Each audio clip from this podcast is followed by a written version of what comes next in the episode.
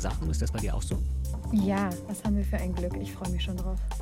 Jetzt kommt nämlich der traurige Teil. Hast du eine Idee, wie viele Menschen weltweit derzeit akut vom Hungertod bedroht sind? Oh Gott, frag mich nicht. Viel zu viele. Ich habe mal eine Zahl gehört. Es sind auf jeden Fall viele Millionen. Es sind 42 Millionen und oh. dazu kommen noch 800 Millionen Menschen, die chronisch unterernährt sind. Das hat uns Matthias Morge erzählt, der Generalsekretär der Welthungerhilfe. Den haben wir uns ins Klimalabor eingeladen, um mit ihm kurz vor Weihnachten einmal darüber zu sprechen, dass es ja nicht allen so gut geht wie uns. Das stimmt. Aber er hat auch Lösungsvorschläge, um das Ganze ein bisschen mal in eine positive Richtung hier zu drehen. Denn ich glaube, die meisten Leute haben es mitbekommen, wenn Elon Musk auf Twitter unterwegs ist, dann kriegen das ja immer sehr viele Menschen mit. Zumindest die in der Blase. Und tatsächlich hatte er ja mal ein ganz, ganz nettes Angebot gemacht, nämlich wenn David Beasley, der Chef des UN-Welternährungsprogramms, belegen kann, wie man mit 6,6 Milliarden Dollar den Hunger mehr oder weniger beendet, dann verkauft er Tesla-Aktien und dann macht er das. Das wäre auf jeden Fall mal eine frohe Weihnachtsbotschaft. Jetzt wissen wir aber auch beide, wie die Welt funktioniert. Es ist nicht immer ganz so einfach und erst recht kann man Lösungen für Sachen wie den Welthunger nicht in ein oder zwei Tweets packen. Das stimmt. Aber sechs Milliarden werden schon mal ein guter Anfang, haben wir erfahren. Also ich glaube, die Probleme, die drei großen, die sind ein bisschen komplizierter. Es liegt ja an Konflikten, an der Corona-Pandemie und natürlich auch, wir befinden uns im Klimalabor, am Klimawandel. Genau. Also, hören wir mal rein, oder? Auf geht's. Herr Morge, erstmal vielen Dank, dass Sie da sind und sich die Zeit für uns nehmen. Und wir fragen uns natürlich, ob Sie eigentlich schon was darüber gehört haben, ob Elon Musk die versprochenen 6,6 Milliarden Dollar an die Vereinten Nationen inzwischen überwiesen hat. Also ich habe mich extra nochmal schlau gemacht hier für mhm. dieses Gespräch. Und äh, da ist leider äh, nach wie vor nichts passiert. Äh, bis auf Ankündigungen äh, ist da leider kein Geld geflossen. Und äh, das ist wirklich sehr bedauerlich, äh, weil es immer wieder auch Versuche gegeben hat, sowohl von David Beasley, äh, dem äh, Chef des Welternährungsprogramms, der diese Debatte ja letzten mhm. Endes mhm. ins Rollen gebracht hatte Mitte November. Und äh, da haben sich auch andere äh, Organisationen mittlerweile mit draufgesetzt äh, und haben immer wieder Druck gemacht, äh, dass der Hunger in der Welt ja wächst und dass Elon Musk da ja mal einen Beitrag leisten könnte. Aber er hat sich seitdem praktisch da nicht mehr gemeldet. Gab es Versuche privater Kontakteaufnahme? Äh, jetzt nicht von unserer Seite, äh, weil, wie gesagt, David Beasley vom äh, Welternährungsprogramm ja eine sehr prominente Figur ist, auch in unserem Sektor.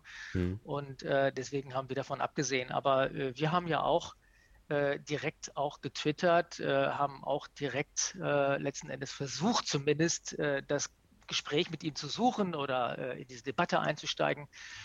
Und was wir nur gesehen haben, es hat eine unglaublich große Resonanz darauf gegeben. Mhm. Also auch bei mir persönlich, ich habe ja auch dann getwittert und äh, das hält bis heute an. Das ist ganz interessant, ja. äh, dass es da offenbar auch ein großes Interesse gibt von der Öffentlichkeit genau an diesem Thema. Wir haben uns ja mehr oder weniger auch deshalb bei Ihnen gemeldet. Ja, genau. ja, und genau. glauben Sie denn, dass es noch dazu kommt? Sehen Sie noch eine Chance? Ach naja, äh, die Hoffnung sollte man ja sowieso nie aufgeben. Und äh, ich glaube, es ist auch gut, wenn der Druck aufrecht äh, äh, bleibt oder äh, sozusagen bleibt und ja, immer mehr Leute davon vielleicht auch erfasst werden von dem, was er da eigentlich tut ähm, oder nicht tut mit seinen Milliarden und äh, was man damit tun könnte. Und ich glaube, das lenkt letzten Endes die Aufmerksamkeit auf dieses Problem, den Hunger in der Welt.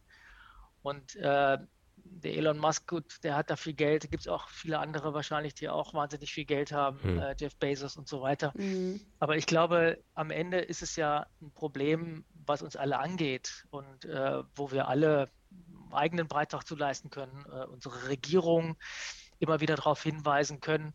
Und äh, der Musk ist da letzten Endes praktisch so eine Art Aufhänger. Ne?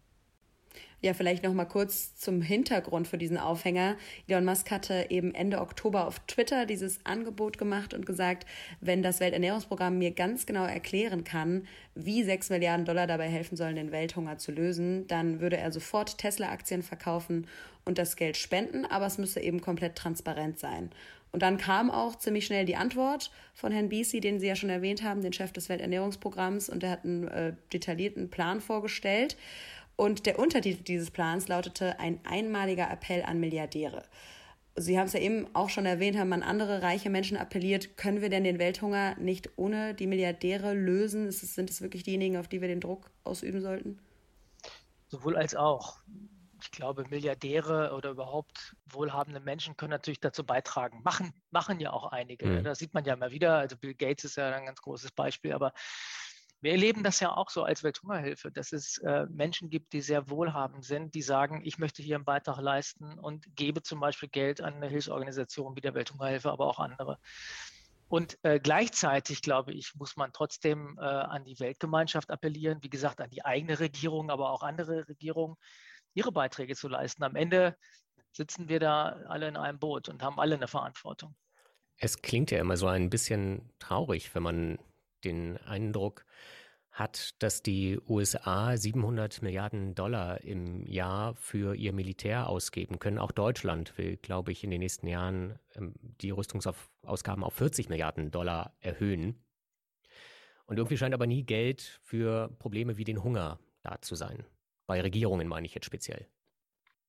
Ja, die äh, Zahlen des äh, Stockholmer Friedensinstituts SIPRI sind ja gerade letzte Woche wieder rausgekommen und äh, die zeigen ja, dass die Rüstungsausgaben äh, trotz aller äh, wirtschaftlicher Rezession äh, massiv nach oben gegangen mhm. sind und dass die Firmen, in die in der Corona-Krise mhm. und dass die Firmen, die mit diesen Waffen Geschäfte machen und Profite äh, erzielen, äh, wirklich äh, hervorragende Zahlen präsentieren können. Und äh, das zeigt, dass hier irgendwas nicht in Ordnung ist. Ja? Und äh, dass viel Geld für Rüstung offenbar da ist, aber wenig Geld da ist, um die dringendsten Probleme der Welt auch äh, anzugehen. Und da gehört nun mal der Hunger dazu. Und wir erleben das ja gerade in der Zeit, wie eben ähm, zum Beispiel die Dürre am Horn of Africa Millionen Menschen eigentlich in eine Situation jetzt bringt, dass sie einfach nichts mehr zu essen haben, dass äh, die Ernten ausfallen dass sie auf Nothilfe angewiesen sind. Und äh, wenn man dann eben sieht, dass äh, das Geld nicht ausreicht, um diesen Menschen zu helfen, die ja häufig tatsächlich unmittelbar vom Hungerstod sozusagen bedroht sind, dann ist es eine ganz traurige Angelegenheit was diesem Tweet von Elon Musk so ein bisschen, was da ja mitschwingt, ist ja die Frage, ob Geld das Problem wirklich lösen kann. Er sagt zwar, ich brauche einfach Transparenz, aber ich denke, das ist schon eine Frage, die man stellen kann. Kann man dieses Problem mit Geld lösen? Das ist eine absolut berechtigte Frage. Und äh, ich glaube, Geld alleine reicht nicht aus. Äh, aber ohne Geld geht es auch nicht.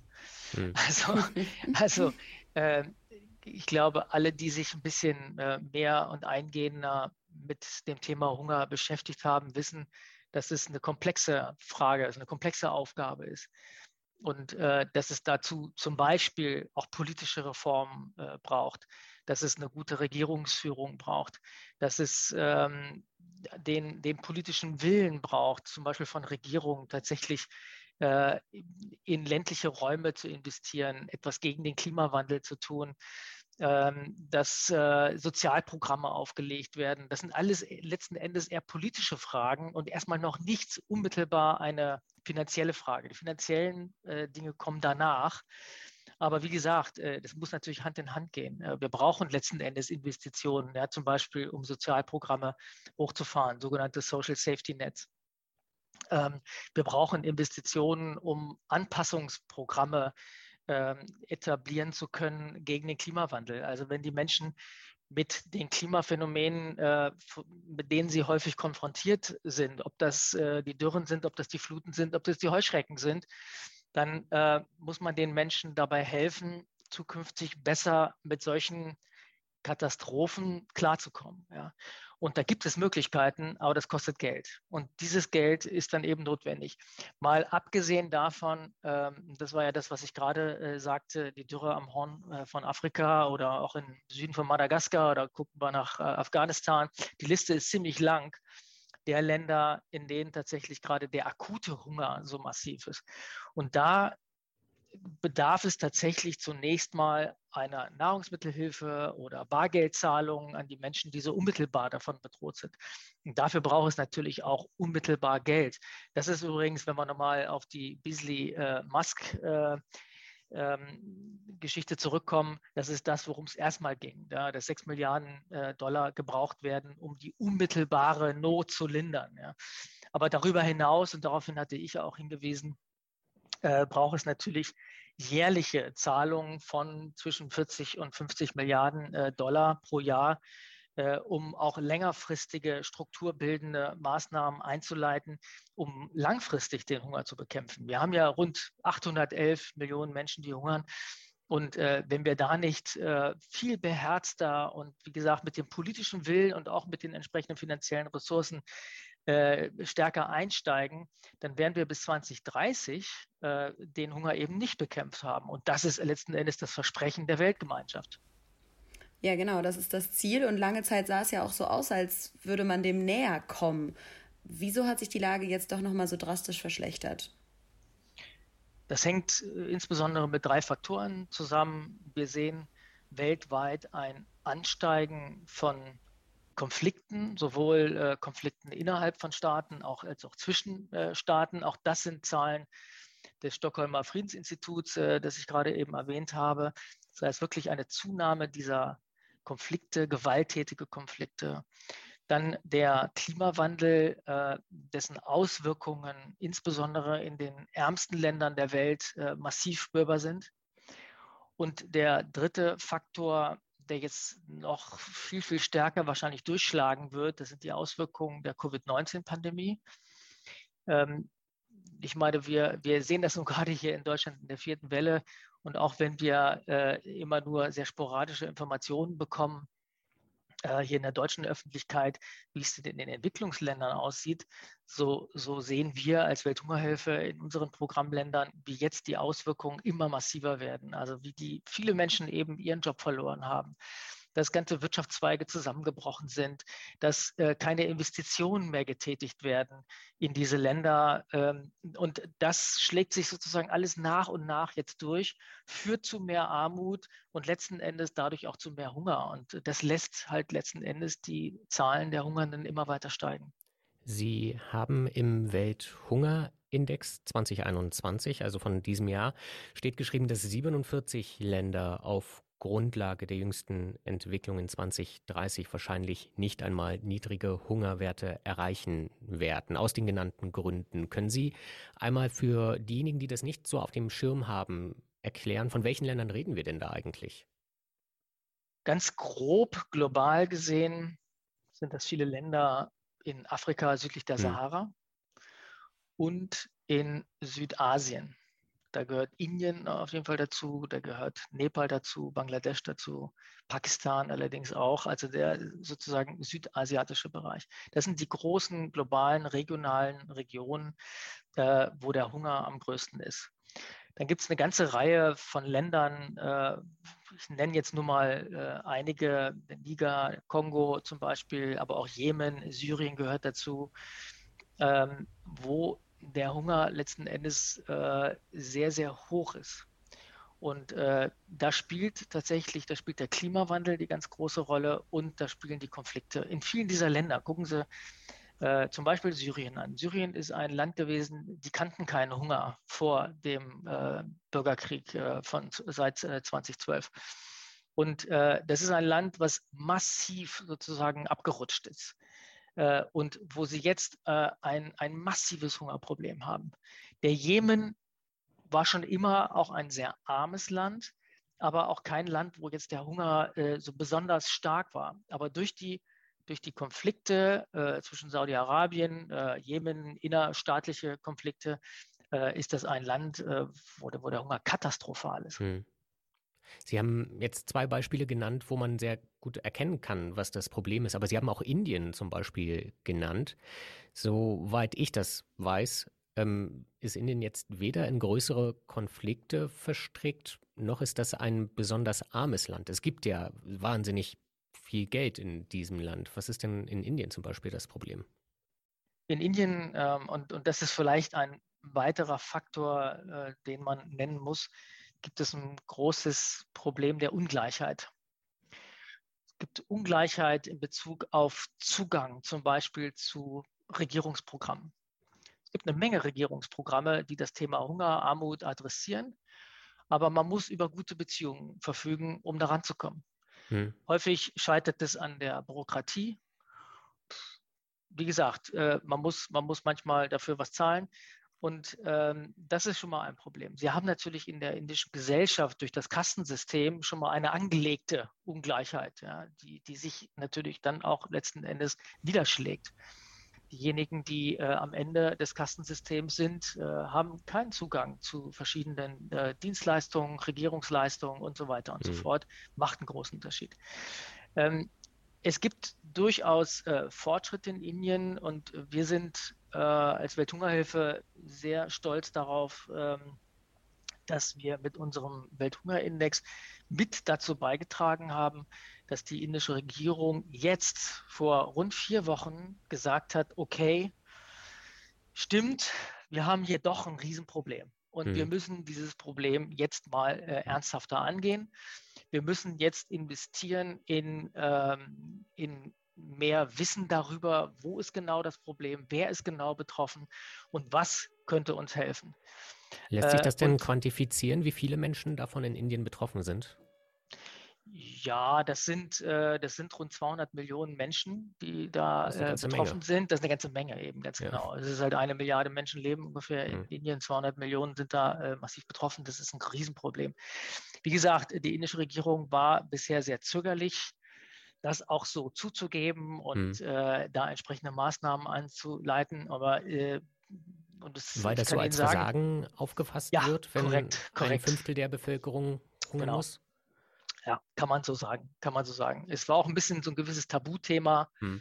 Hunger gibt es bei uns nicht. Das ist übrigens etwas, das gibt es in vielen Ländern, dass viele Länder sagen, nee, Hunger gibt es hier bei uns nicht, das kann ja gar nicht sein. Ja. Auch in ähm, Deutschland. Auch in ja Deutschland. Immer wieder. Ja. Auch in Deutschland. Ne? Und ja, ähm, deswegen, äh, was ich anfangs mal sagte, äh, dass es häufig eben eine politische Frage ist, des, äh, eine Frage des politischen Willens einer Regierung, ob sie das Problem Hunger nun massiv angehen wollen oder eben nicht. Das zeigt sich zum Beispiel äh, in Ländern wie Indien, äh, wo wir aber mit dem Welthungerindex zumindest jetzt dafür gesorgt haben, dass die sagen, okay, wir können das nicht auf uns sitzen lassen, hm, dass wir dass diese wir Position haben, aber richtig, aber, aber im Welthungerindex auf Position 101 sind, also hm. ganz, ganz, ganz weit unten, ja was ja auch irgendwie zeigt, dass diese Quantifizierung oder Verdeutlichung dann auch helfen kann.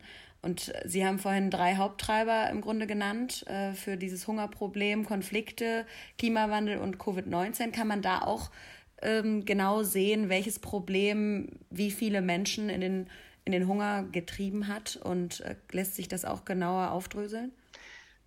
Bei den, bei den Konflikten kann man im Moment sagen, das ist der Haupttreiber tatsächlich. Beim Klimawandel gehe ich davon aus, dass das ähm, ein, ein immer stärkerer Treiber sein wird, dass wir da im Moment noch sehr stark auch so in der Entwicklung sind und äh, dass, die, dass die Auswirkungen vielleicht im Moment noch nicht so richtig absehbar sind.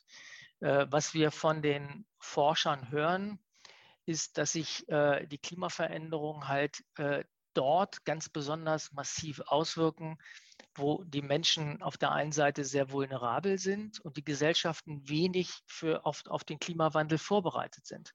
Hm. Und das sind in der Regel die ärmsten Länder der Welt. Und das ist, und da gibt es eine sehr starke äh, sozusagen Kongruenz zwischen den Ländern, die wir hier im Welthungerindex sehen, und äh, diesen Vorhersagen der Klimaforscher. Das heißt, da muss man, kann man ganz klar sagen, äh, die Länder, wo der Hunger auch am größten ist, werden wahrscheinlich die Folgen auch des Klimawandels besonders drastisch sein.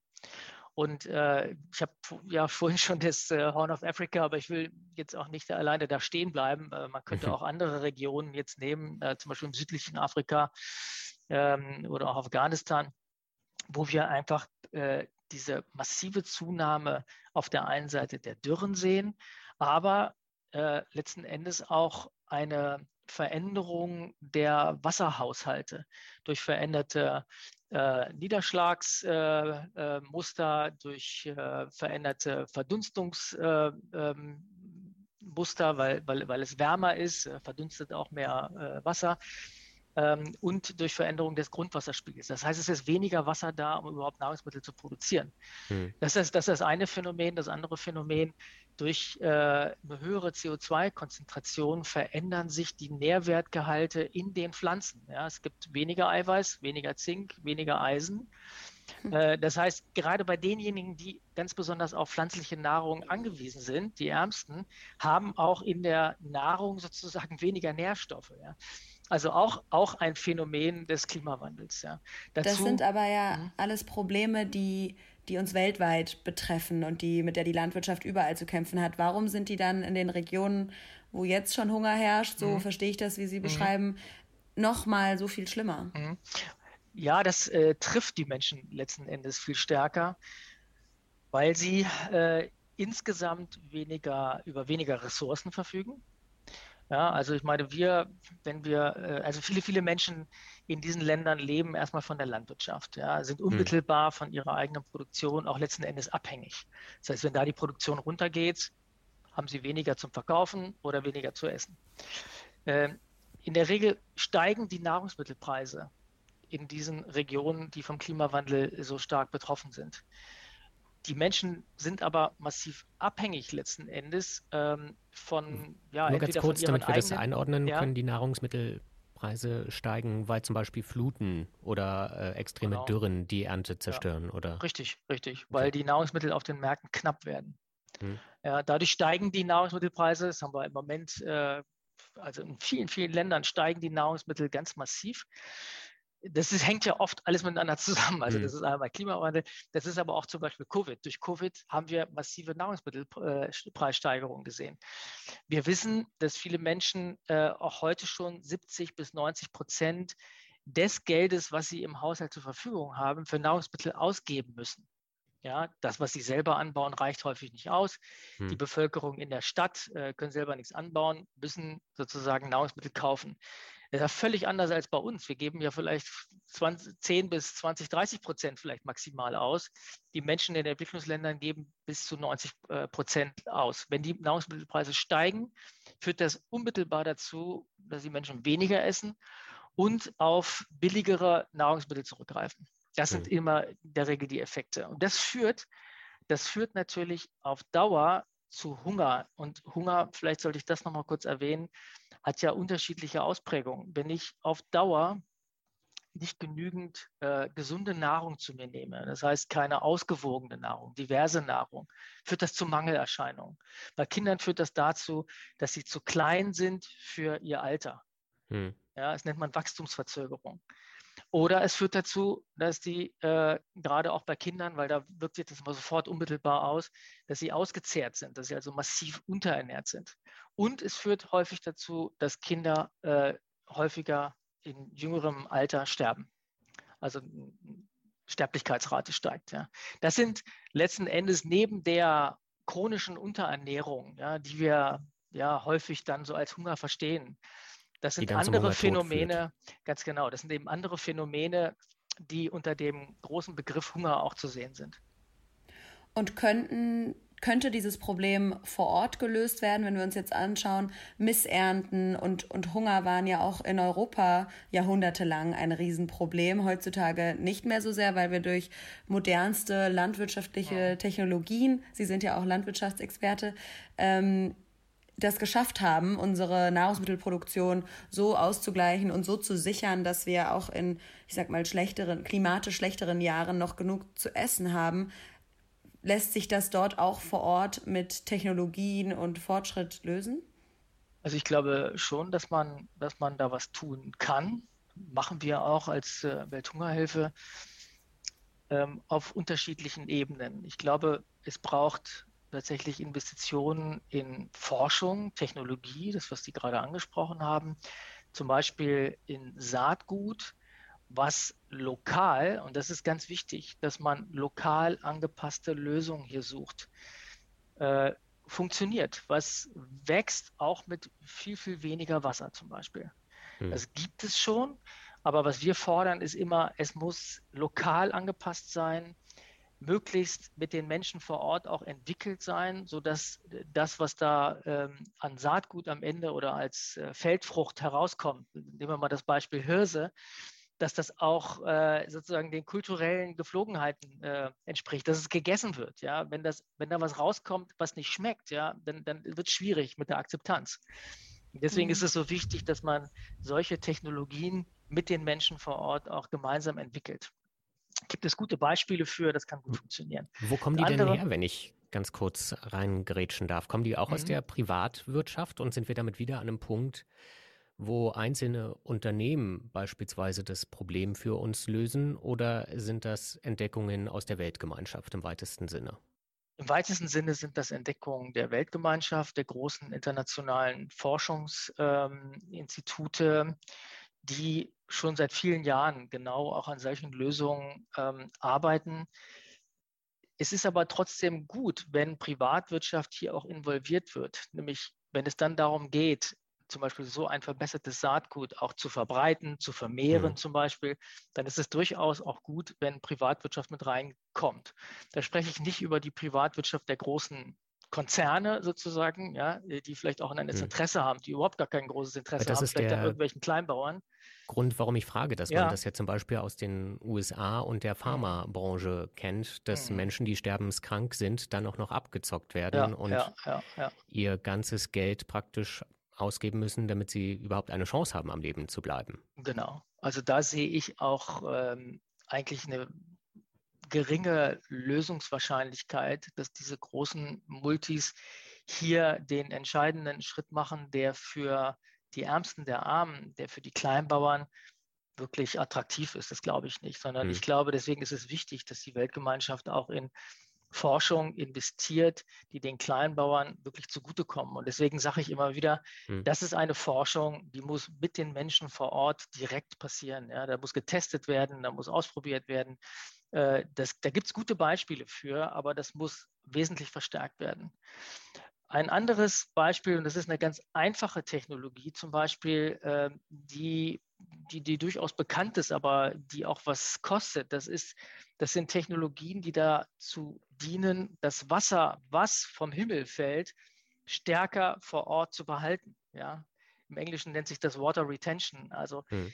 kleine Dämme, kleine sogenannte Halbmonde, äh, wo dann auch äh, Bäume gepflanzt werden und so vielleicht auch äh, Gebiete, die gar nicht mehr kultivierbar sind, rekultiviert werden. Ja? Und das sind einfache Technologien, die aber sehr, sehr gut wirken, die funktionieren. Ähm, das sind jetzt mal so eine, einige Beispiele. Es gibt noch viele, viele andere, äh, die man machen kann. Um ich hätte auch noch ein Beispiel tatsächlich, ja, was ich ganz interessant fand. Ja. Und zwar äh, gibt es auch in Deutschland jetzt eine Organisation, die gerne Elon Musks Geld hätte. Die haben jetzt sogar einen eigenen Hashtag Up to You nochmal ins Leben gerufen. Der Name ist ein bisschen sperrig, der Bundesverband der Maschinenringe. Habe ich gesehen. Ich weiß nicht, ob Ihnen das was sagt. Hab genau, ich, das fand ich, ich irgendwie. Ja, auf der einen Seite fragt man sich, oh, wird da jetzt, entsteht da jetzt eine Art Konkurrenz zwischen verschiedenen Hilfsorganisationen, die, die um das Geld von Elon Musk buhlen. Auf der anderen Seite ist die Idee dahinter ja, dass äh, die Menschen sich selbst vor Ort am besten helfen können, wenn sie die entsprechenden Maschinen haben, die landwirtschaftlichen Maschinen. Und äh, die wollen dann eben verschiedene Bauern immer zusammenschließen, stellen denen eine Maschine zur Verfügung, die dürfen sich das dann teilen, sogenannter Maschinenring, daher dieser Name. Und äh, sagen, dass sie mit dem Geld von Elon Musk ungefähr 400.000 solcher Maschinenringe gründen könnten. Was würden Sie denn von so einem Ansatz halten? Halte ich äh, sehr viel von. Die Welthungerhilfe hat auch einen Maschinenring. Ähm, das ist diese äh, Organisation nicht die einzige. Wir haben eine, mhm.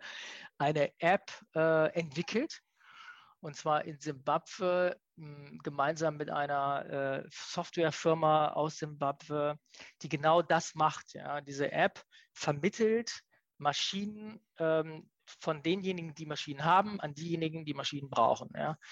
Das ist wie, wie so ein äh, ja, Shared Economy Model sozusagen und äh, das funktioniert so gut, dass wir es mittlerweile in Malawi haben, dass wir gerade dabei sind, eine Firma in Uganda zu gründen, die genau das macht, diese, dieses Sharing äh, im landwirtschaftlichen Bereich über Maschinen.